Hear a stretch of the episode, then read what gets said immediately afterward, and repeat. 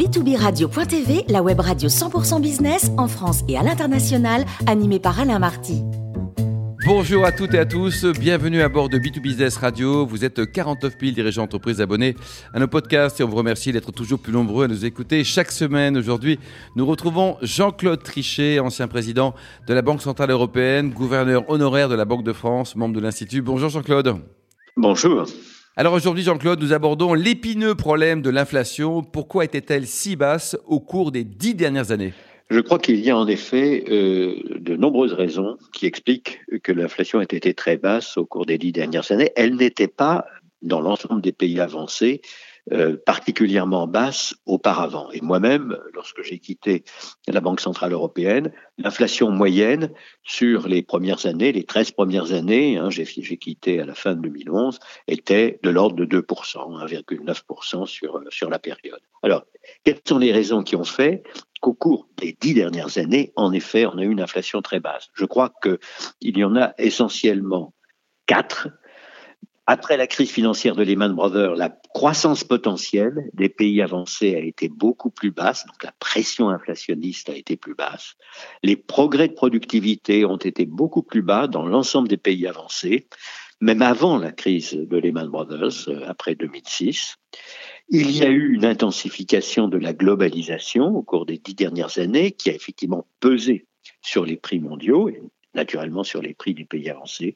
Et puis, je crois qu'il faut mentionner aussi qu'il y a eu, pour toutes sortes de raisons, un pouvoir de négociation du travail, d'une manière générale, euh, des traitements et salaires, disons, dans l'ensemble des pays avancés, qui a été également bas. Résultat, inflation basse. Autre facteur qui a joué un rôle, excès d'épargne au niveau mondial qui fait que les taux d'intérêt réels ont été bas cet, effet d'excès d'épargne s'est ajouté à ce que je notais comme étant une croissance basse. Et puis, on a eu euh, donc des taux nominaux très bas parce que inflation basse plus taux d'intérêt réel bas, ça donne des taux d'intérêt nominaux bas. D'où des politiques monétaires très accommodantes dans l'ensemble des pays avancés pour éviter la matérialisation du risque de déflation. Alors ça, c'était ce qui se passait au cours des dix dernières années. C'est pas ce qu'on observe aujourd'hui. D'accord, Jean-Claude, mais alors pourquoi est-elle revenue dans la période actuelle en France, en Europe et surtout aux États-Unis? Alors, il y a plusieurs raisons, là aussi. Hein, toutes ces analyses économiques, monétaires, financières sont toujours très multidimensionnelles. On a en effet aujourd'hui, dans l'ensemble des pays avancés, un indice des prix à la consommation qui est le plus élevé, probablement, ça dépend de pays à pays, mais depuis 13 ans. En tout cas, en Europe, depuis 13 ans. Et on observe le, même phénomène euh, aux États-Unis. Il y a trois raisons immédiates.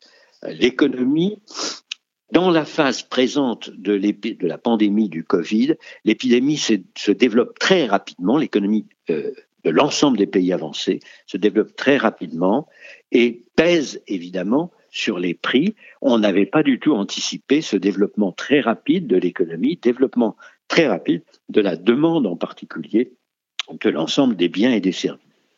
Deuxième élément lié au premier, les prix très élevés de l'énergie, du pétrole, du gaz, de l'électricité pèsent très fortement sur les prix. Là aussi, euh, la cause en est une demande très forte, et puis aussi le fait que l'offre elle-même s'était accoutumée, disons, à avoir une demande plus faible, et donc il y a une pesée extrêmement forte euh, entre l'offre et la demande qui fait que les prix de l'énergie, comme nous le savons tous, euh, ont énormément augmenté. Ils représentent, au moment où je parle, en Europe certainement, la moitié de l'inflation actuelle que l'on observe, euh, aux États-Unis, c'est peut-être un tout petit peu moins parce que l'inflation aux États-Unis est plus élevée que l'inflation européenne. Je vais revenir là-dessus.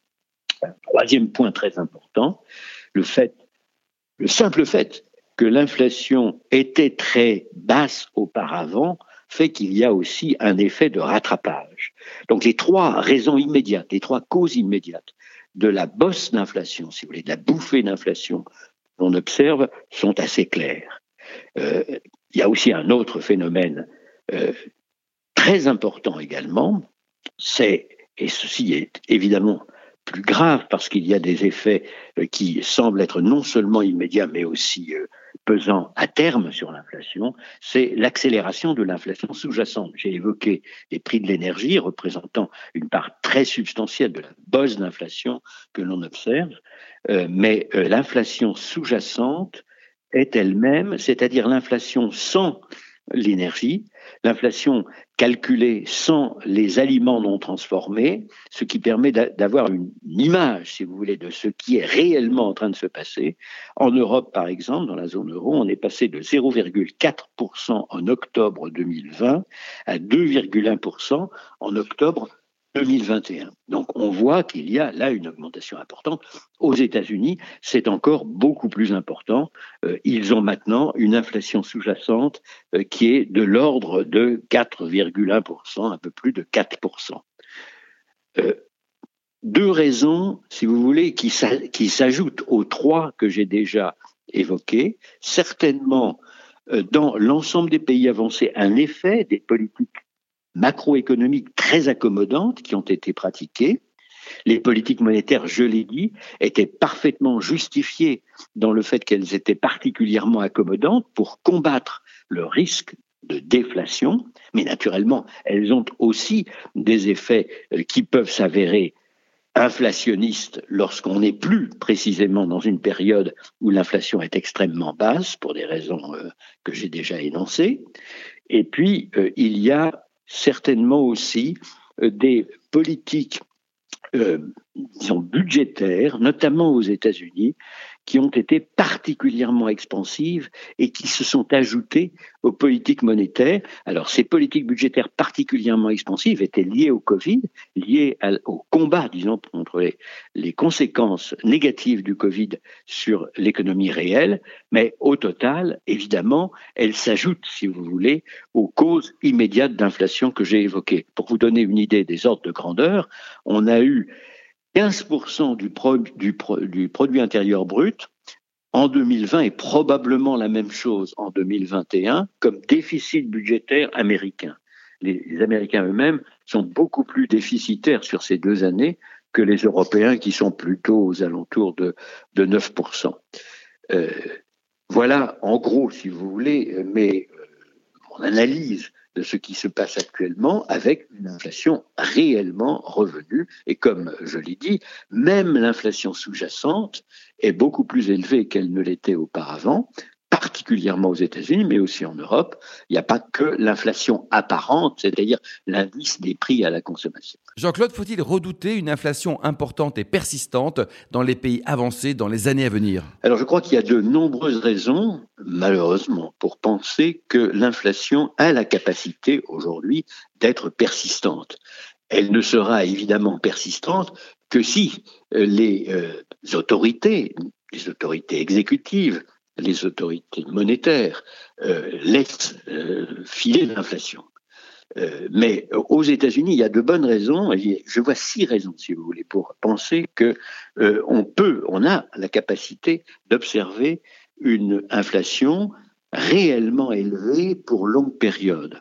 D'abord, les hausses de prix, je l'ai déjà mentionné, ne sont pas cantonnées au secteur de l'énergie et des produits alimentaires, tous les secteurs sont maintenant concernés aux États-Unis. Première raison. Deuxième raison, on observe déjà d'importants effets de second tour avec des augmentations assez substantielles de traitements et salaires.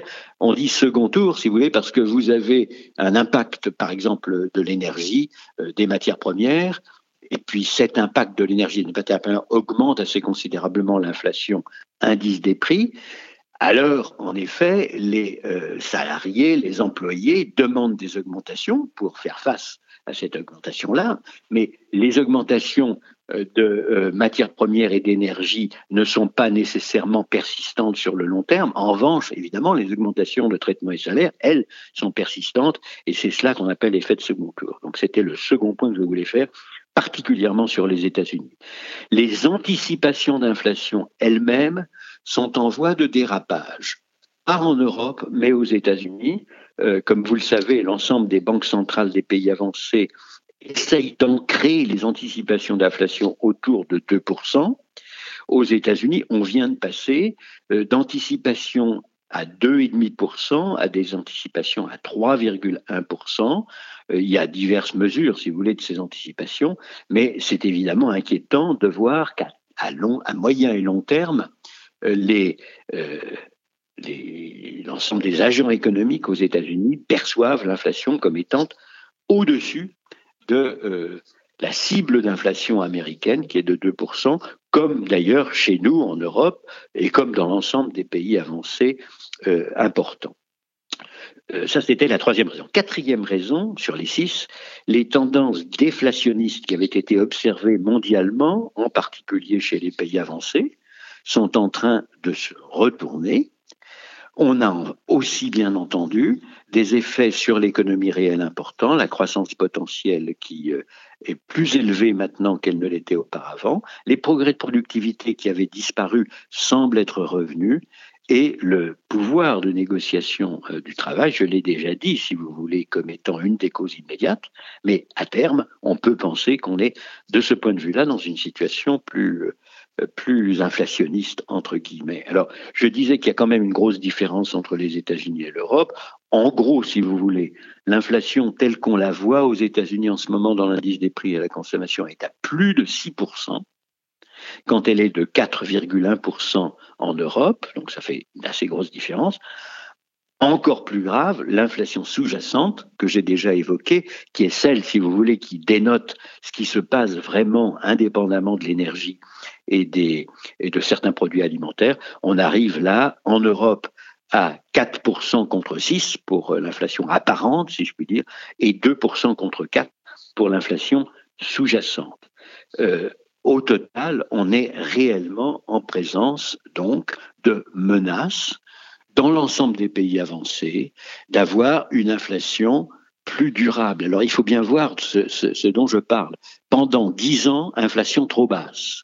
Ce que nous souhaitons tous, je dois dire, dans les pays avancés, c'est de réancrer l'inflation autour de 2% dans une perspective de moyen long terme. Le danger principal serait que l'on rate cet accrochage et qu'on ait une inflation durablement supérieur à ce qu'on considère comme la stabilité des prix. Et alors, Jean-Claude, quelles sont vos recommandations pour l'Europe?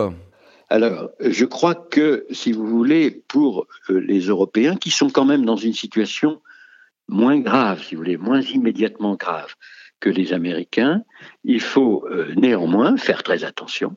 La crédibilité de la Banque centrale européenne est essentielle. Elle a prouvé qu'elle était capable, contrairement à ce qui était anticipé par beaucoup. Hein, il y a une vingtaine d'années, on disait là, jamais la Banque centrale européenne ne réussira à assurer la stabilité des prix dans un immense espace qui maintenant, comme vous le savez, regroupe 19 pays.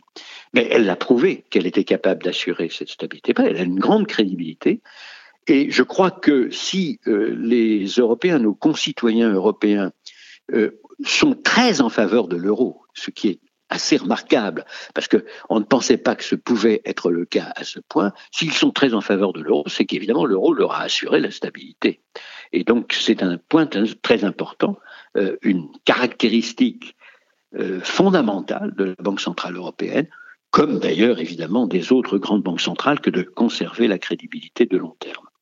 Pour l'Europe, je résume, si vous voulez, en gros, certainement poursuivre les réformes structurelles qui rendent l'économie plus souple, plus flexible, plus adaptable à un monde qui se transforme extraordinairement vite, en particulier, mais pas exclusivement, parce qu'il y a de très grandes transformations structurelles de l'économie mondiale et de l'économie des pays avancés, notamment la transition énergétique qu'il faut absolument anticiper, la digitalisation qu'il faut également absolument anticiper. Ce sont deux éléments euh, sur lesquels les Européens, à mon avis, doivent faire des efforts particuliers. Ils sont, euh, sur le plan notamment de la digitalisation, certainement en retard sur les plus, en moyenne, sur les plus avancés sur les pays les plus avancés en digitalisation euh, parmi les pays comparables.